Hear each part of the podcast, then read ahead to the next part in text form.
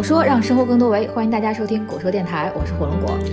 大家好，我是奇异果。果说呢是一个面向个人成长的知识分享平台，我们在荔枝、喜马拉雅等音频网站上也有持续的内容更新。果说呢还有一个自己的网站果说点 TV，上面有我们历期的节目，你也可以点击收听。另外，如果你是 iPhone 用户的话，也可以直接通过 iPhone 自带的 Podcast 搜索“果说”二字，关注收听我们的节目。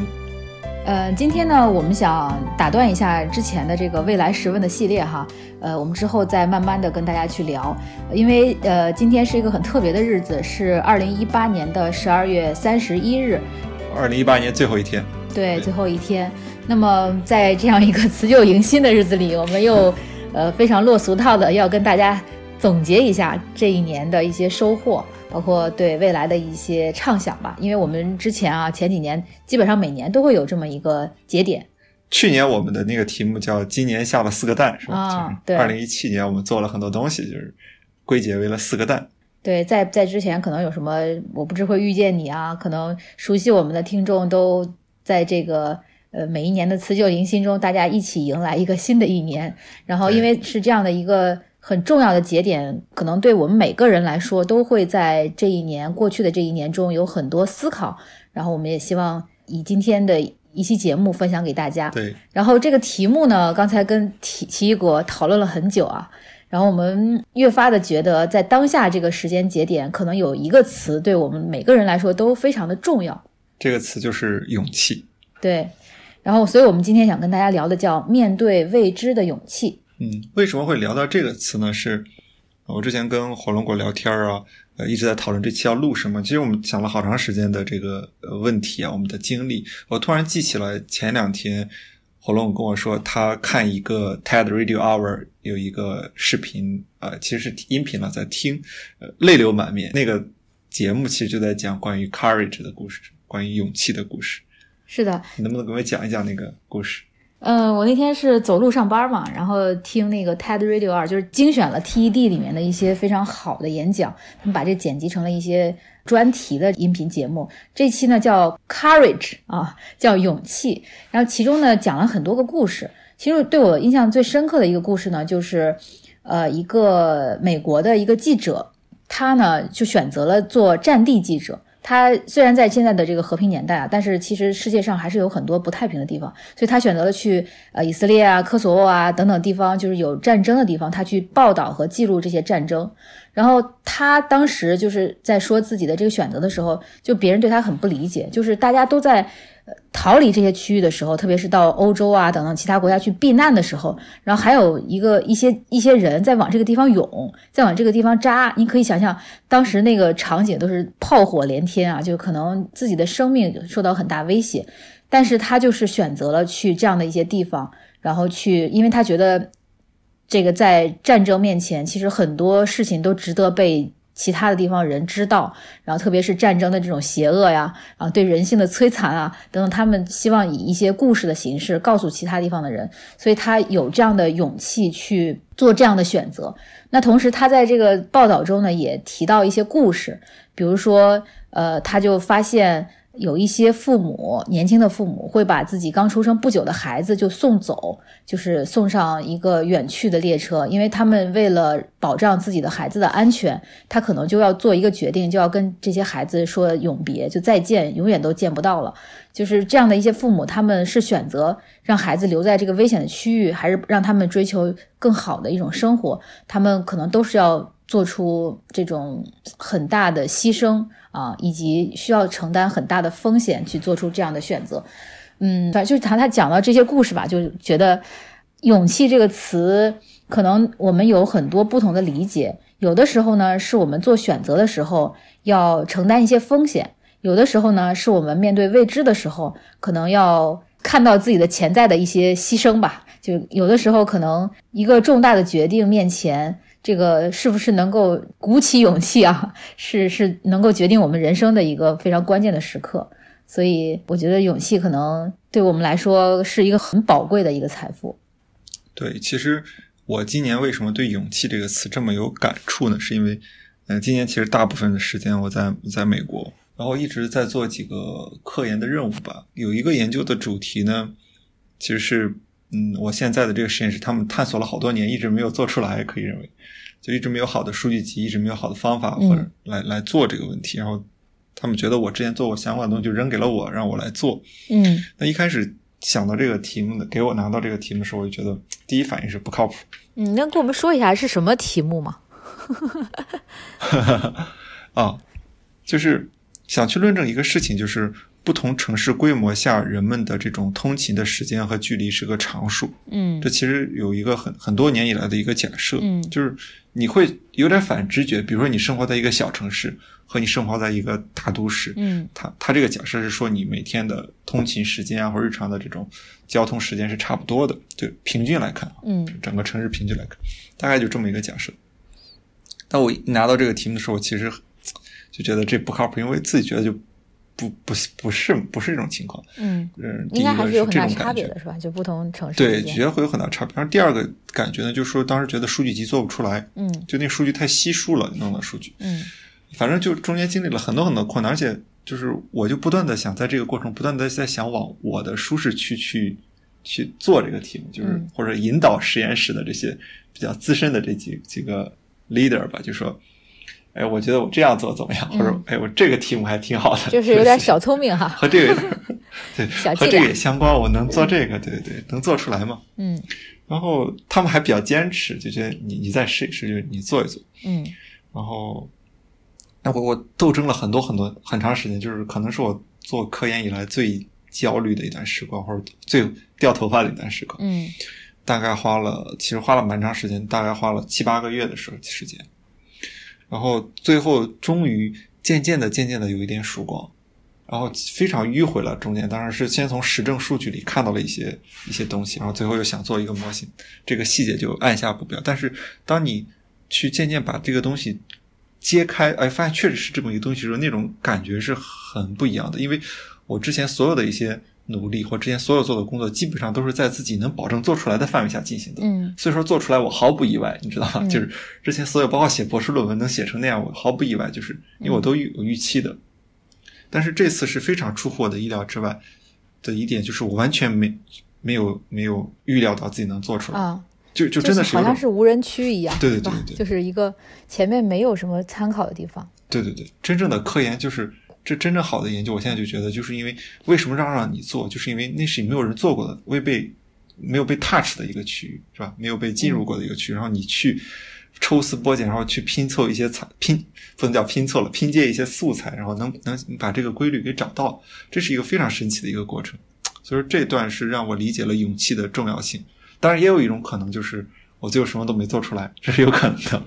但可能也比较幸运吧，最后还是做出了一些东西。对，所以说，其实，在面临一些未知的时候，所有的事情都已经确定的时候，反倒不那么可怕。就是你因为有未知，所以有风险，就是你有可能，呃，花了很长时间，一两年的时间，可能什么都做不出来，是吧？这对时间上可能就是浪费，或者说我们在选择有一些人选择创业的时候，创业方向的时候，也有可能有一些方向上似乎没有什么可能性，是吧？它就是也也是一种未知的状态，也是需要很大的勇气的。对，这就是有时候为什么人们喜欢从众，嗯或者是人们喜欢随大流，就是因为感觉上、心理上感觉上从众，嗯接受一个大家的选择，你的不确定性最小，嗯因为大家都是这么选的。对我这种心理还是蛮可怕的，有时候。是的，就我记得之前，嗯，曾经看到那个应该是 Peter Thiel 吧，写那个《从零到一》那本书里面，他问了一个问题，我当时特别不理解。他说有没有什么是你看到别人没有看到的？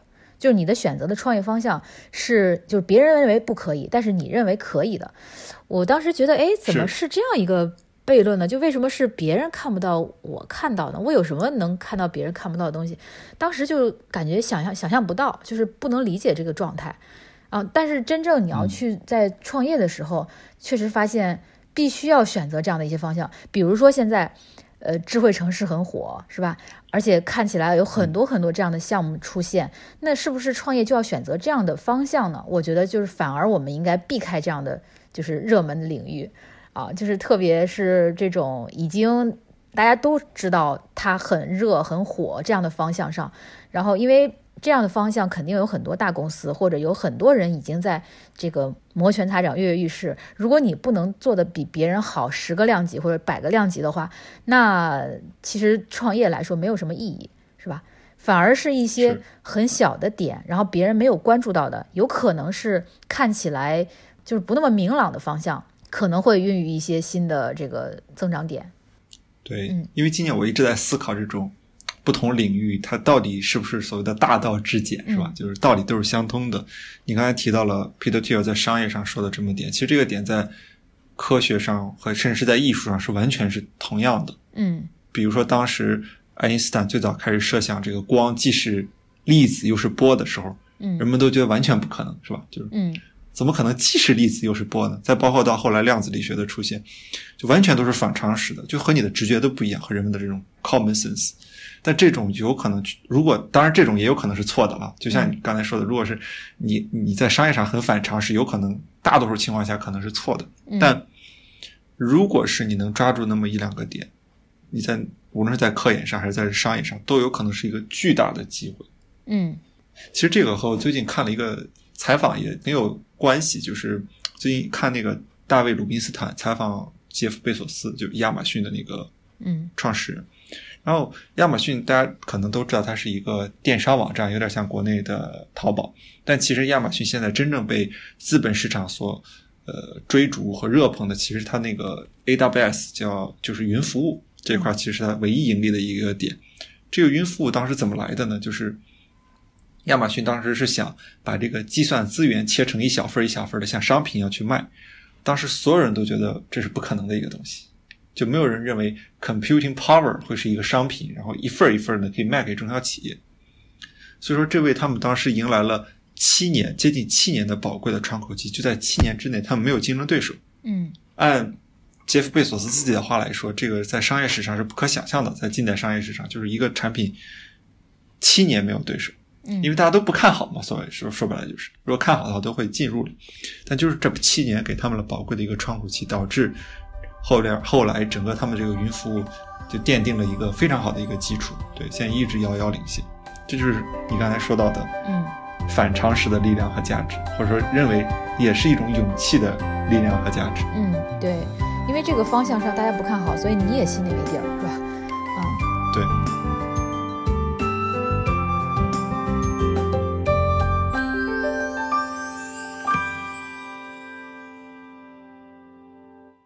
就拿我们自己那个例子来说，就是二零一八年，然后我们其实做了两个产品，呃，就是猫狗两个，一个年鉴汪，一个地图喵。然后年鉴汪这个东西，呃，我我觉得还挺神奇的啊，就是我这个是一个查询统计年鉴的一个平台，就是看起来是一个非常微不足道的一个。好像没什么价值的，因为大家年鉴嘛，什么好像各种渠道也都能看到，是吧？但是因为它集成的性比较强，集成了很多年鉴，包括它查询指标的时候很方便，能够通过查询指标名就能搜到这些数据表，然后包括下载下来很很好用。然后我们在没有任何宣传的情况下，每天都有用户增长，很神奇，是吧？是。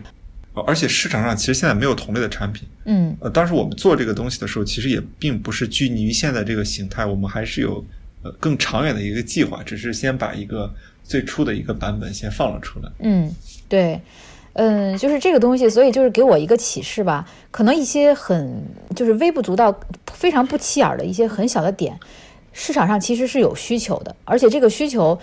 嗯，就是乘以一个量级的话，就一个倍数的话，它也是很大的一个需求啊。这是一个产品吧，啊，然后另外一个产品呢是地图喵，然后地图喵这个产品我们还没有跟大家在节目中进行一个非常详细的介绍哈，啊，其实它是一个呃空间数据管理的一个工具，也可以在这个空间上去进行数据采集、数据分析、数据统计和可视化等等，然后服务于各种比如说地产啊，然后。这个自然资源啊，还有旅游啊等等相关的行业，呃，地图喵这个产品最初，呃，我其实也不太看好，就是呃，就是很就是怎么说呢，就不是一个很让人激动人心的一个什么产品，就嗯，没有说是它是对，没有眼前一亮，但是它确实是从用户的这种需求中来的，就是从跟用户的这种访谈啊，包括他们的需求调研啊。从他们自己在实际业务中的一些场景去出发做的这么一个产品。就我当时就是做这个产品的时候，其实是信心不足的，就是小心翼翼的这种感觉啊，就不知道会发生什么。当时我们做的时候，大概有一个往后迭代的一些方向，但当时也就列了几个关键词，很多东西也是一开始不会想那么清楚，在做的过程中不断的去完善，嗯，包括很多移动端的设想，在数据上的设想。在算法和模型上的设想都是一点一点的加进来，嗯而且有的还是会被一点一点的剔除掉，是吧？就有些可能实践之后发现不靠谱，可能要删掉。对，是的，就是我这跟我之前在创业之前的一个想法就有很大的差别。就我以前认为，可能创业呢是你选定了一个方向啊，非常明确的一个方向，然后做好了商业计划书，然后找到了融资，然后就开始，然后招募团队，就一步一步的，它是有一个感觉是一个流水线，是吧？对对对一个线性逻辑，每一步只要想下一步就行了。对，是的，就有有那么难吗？之前想的，然后但是现在发现实际做的时候，你就会发现有各种各样的问题啊，各种各样的挑战，呃，就包括你什么时候开始规划你的产品，然后什么时候呃面向什么样的用户，是吧？你你是不是要做这个产品？因为有很多选择嘛，前进的方向上。对，然后，那你那你是不是要添加这个功能？这个功能什么时候添加？然后添加完了以后，什么时候跟大家去宣传，都是不确定的一个事情，都需要做选择。对，而且这一切还受到很多的限制，嗯这限制包括你自身背景的限制，嗯，你能力的限制，对你们团队技能点儿的限制，对你手上有多少钱，对是吧？这可能都有些限制，你要在所有的这些限制之中再再做一些选择和一些判断。对，嗯，比如说你你招人是吧？又要又想招到非常好的人，然后呢，又又要支撑这个团队的运转，又不能招得太快，整个都钱也不能给太多，是吧？对，是的，所以整个这个都是一个很就是在平衡中去小心翼翼的往前走的一个状态。就是我我自己感觉，因为今年经经济形势不好，很多公司都倒闭，然后我觉得一个公司能够活下来，真的也是一件不容易的事情。好，从招聘上，其实我们今年还是有蛮多的经验和心得的，可以跟大家聊一聊。嗯呃，我自己第一个感觉就是，因为今年可能很多互联网金融公司倒的特别多，所以说可能市面上看到的简历里边儿有百分之五六十都是来自于互联网金融行业的这种人员，很多很多。嗯这其实也是一个随大流导致的问题，嗯是吧？当年这个互联网金融特别火，对很多人区块链就一股脑的涌了进去，不是区块链就是 P to P，是吧？对，啊，眼见他起高楼，眼见他楼楼塌塌了这时候又得重新做选择。对对对，其实这也就是当年的一种从众嘛。嗯，是，而且我的一个感觉是，今年的招聘质量啊，有可能，呃，是因为这个行业的问题，就比去年普遍来说要高一层次。然后，因为可能也是我们公司去年也评到了高新技术企业，也因为有了一些产品，有了一些呃积累，然后大家看到哦，这个团队原来还在做这些事情，他们还没有散伙。是啊？不断在迭代。对，还在迭代中，发现可能这个团队还比较值得信赖吧，所以今年我们收到了很多质量不错的简历。当然，在招聘的过程中呢，也发现了一些问题吧，就是有一有一类同学，他们很优秀，自身非常的优秀，简历非常的好，而且也人也非常聪明，但最后呢，还是没有选择，就是我们还是没有选择让他们来加入。这个这个原因啊，嗯，琪琪我可以分享一下，这个被我称为这个名校女学霸的诅咒。还是女学霸，有性别，歧视，这没有性别歧视的意思，因为男学霸太少了，现在现在市面上流行的全都是女学霸。嗯，怎么回事呢至？少我们收到的简历里边，男学霸比较少。嗯就为什么叫诅咒呢？这这个阴影其实由来已久啊。其实火龙果也有印象，我们当年嗯草创初期的时候、嗯，招实习生，对。呃，可能当时也算是有一些群众基础吧。其实有人投简历不乏那个名校，嗯呃，就是比如说中国这个 top 二吧，嗯。清华北大，我们当时都收到简历，呃，就是这个实习生岗位，而且我们面完整个综合聊下来都还挺不错的，对然后我们都给了 offer，当对，时说的也挺好的，说哎可以下周来上班啊，好的，对，但是呢，无一例外都没有到岗，对，而且就很神，奇，还有没有到岗都没有说过，对，就是过了一两周，可能哎什么信息都没有，就是你不来也不说一声，然后来就是也不知道这个人是失踪了还是怎么样，就完全就是失联了，对，再也没有联系过，然后自此这个名校女学霸在奇异果心里就有一 一层阴影。嗯那个天空中笼罩着两朵乌云，其中一朵就是这个名校女学霸。嗯然后，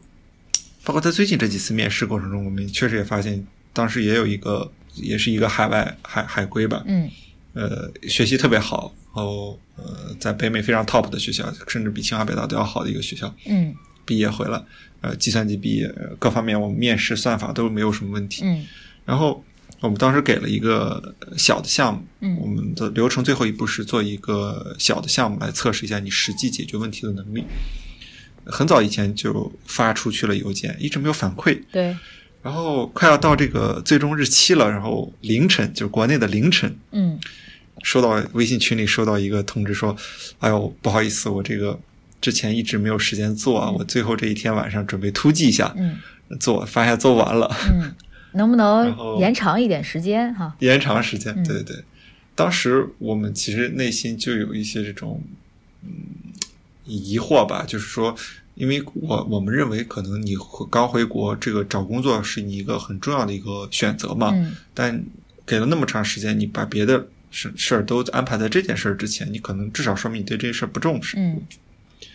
那我们其实也就又说你可以再多做两两两天嘛，嗯但其实这时候又出状况是吧？就给了两天还不够，说是能不能放到节后是吧？嗯，什么别的事儿太多了后，，对他回了一很长的一段，就是发现他自己呢还是很想加入的，但是呢，就是呃说那个跟家人约好了要出去，然后能不能回来再做，或者回来以后你们再换个题目给我，啊，就很奇怪哈、就是不能理解。对，哎，所以说自此以后，七一国对于这个名校女学霸就有了难严重的心理阴影。啊、但是我当时学习也很好啊。哦，那可能你你是通过后边的时间慢慢的培养，就摆脱了这个标签儿，啊、就是对对，也不能一竿子打死，不能一竿子打死，可能对对对，你对你有有一部分吧，有一部分名校女学霸会是这样，就可能有一些。后来我就在那个群里面啊，就是分享了一下，我就说，靠谱比聪明更重要。我觉得这个在一个初创团队更加重要。有时候大公司你岗位特别多，可能他只需要发挥你一方面的一个才能，比如说你特别聪明，那确实有可能能发挥一些价值。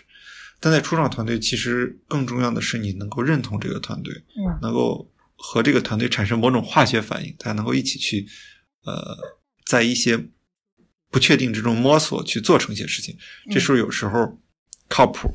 可值得信赖是比聪明更重要的一个品质，对于对于小团队来说。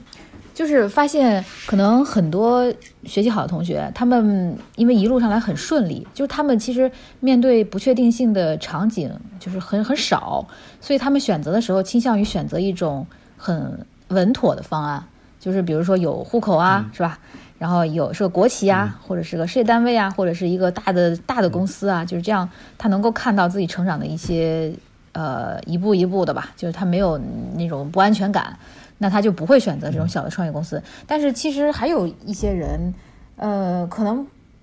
不是那么的突出，就可能不是学习前几名啊，但是呢，他们更愿意承担一些风险，更愿意去嗯做一些有挑战的事儿，就可能发看到了一些就是这个团队的优势啊，或者是一些呃潜在的这种呃方向吧。愿意去加入这样的创业公司，我觉得还差别还是挺大的。就是你，你可以去哎，我觉得嗯反而不是他们嗯看清楚了，哦或，者认为有钱的是，反而是没看清楚。嗯这个你知道吗？就是为什么说这样说呢？就是之前有一个我们学校有个老师啊，嗯上学的时候说过一句话来判断这些名校的学生，就是认为这个波群体是典型的智大于勇，嗯智是智力的意思，勇是勇气的意思。就是智力大于勇气会造成一个什么结果呢？你做事情很容易想想想清楚了再做，嗯，想不清楚你就不做。因，为你以前上学那会儿，这个题目啊、试卷都能想得清楚嘛，嗯然后你很容易去做一个选择。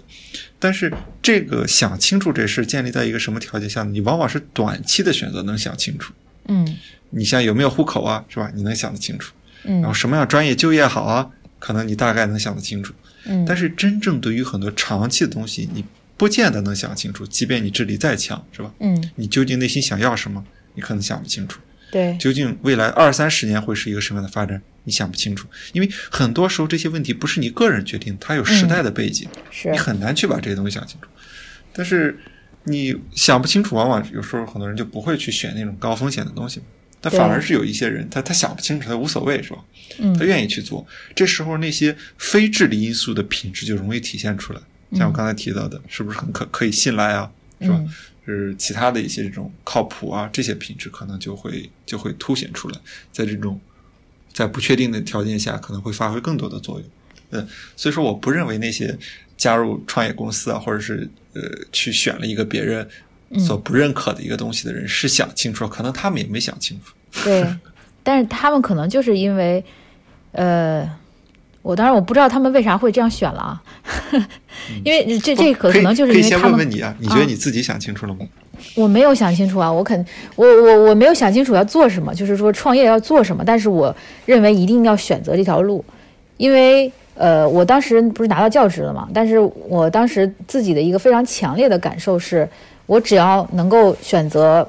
创业的这个方向，或者是说我我选择放弃这个在体制内啊，那我就已经成功了一半儿。就我我隐隐约约能够有这么一种感受，就是我我我觉得可能有很多挑战在前面，然后有很多挖掘我创造力的地方，还需要我去贡献能量啊。虽然这个从事教职的话也能够贡献很多智慧，然后也能就是带学生啊，就是做学术啊，能做出来很多贡献，但是。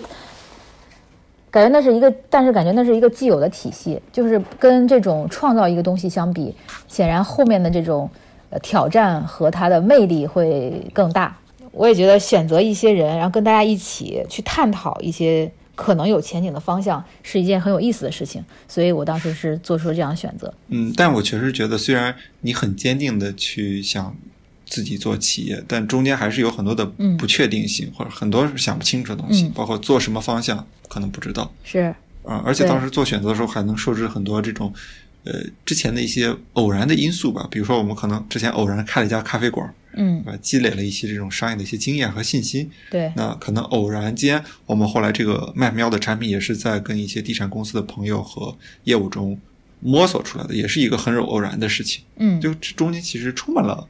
偶然未性。知啊，充满了未知。对对，相比于你去学术界来说，那个是更可预期的，是吧？嗯带学生写论文、是，审基金，这个是非常可预期的。甚至嗯按我刚才那个说法，如果是我比较喜欢于停留在我的舒适区做科研的话，那更是可预期的。嗯，甚至一年写几篇论文，每篇论文是什么方向，大概投哪个杂志，你都是可以预期到的，嗯更是吧？所以说有时候还是选择了一条未知的路。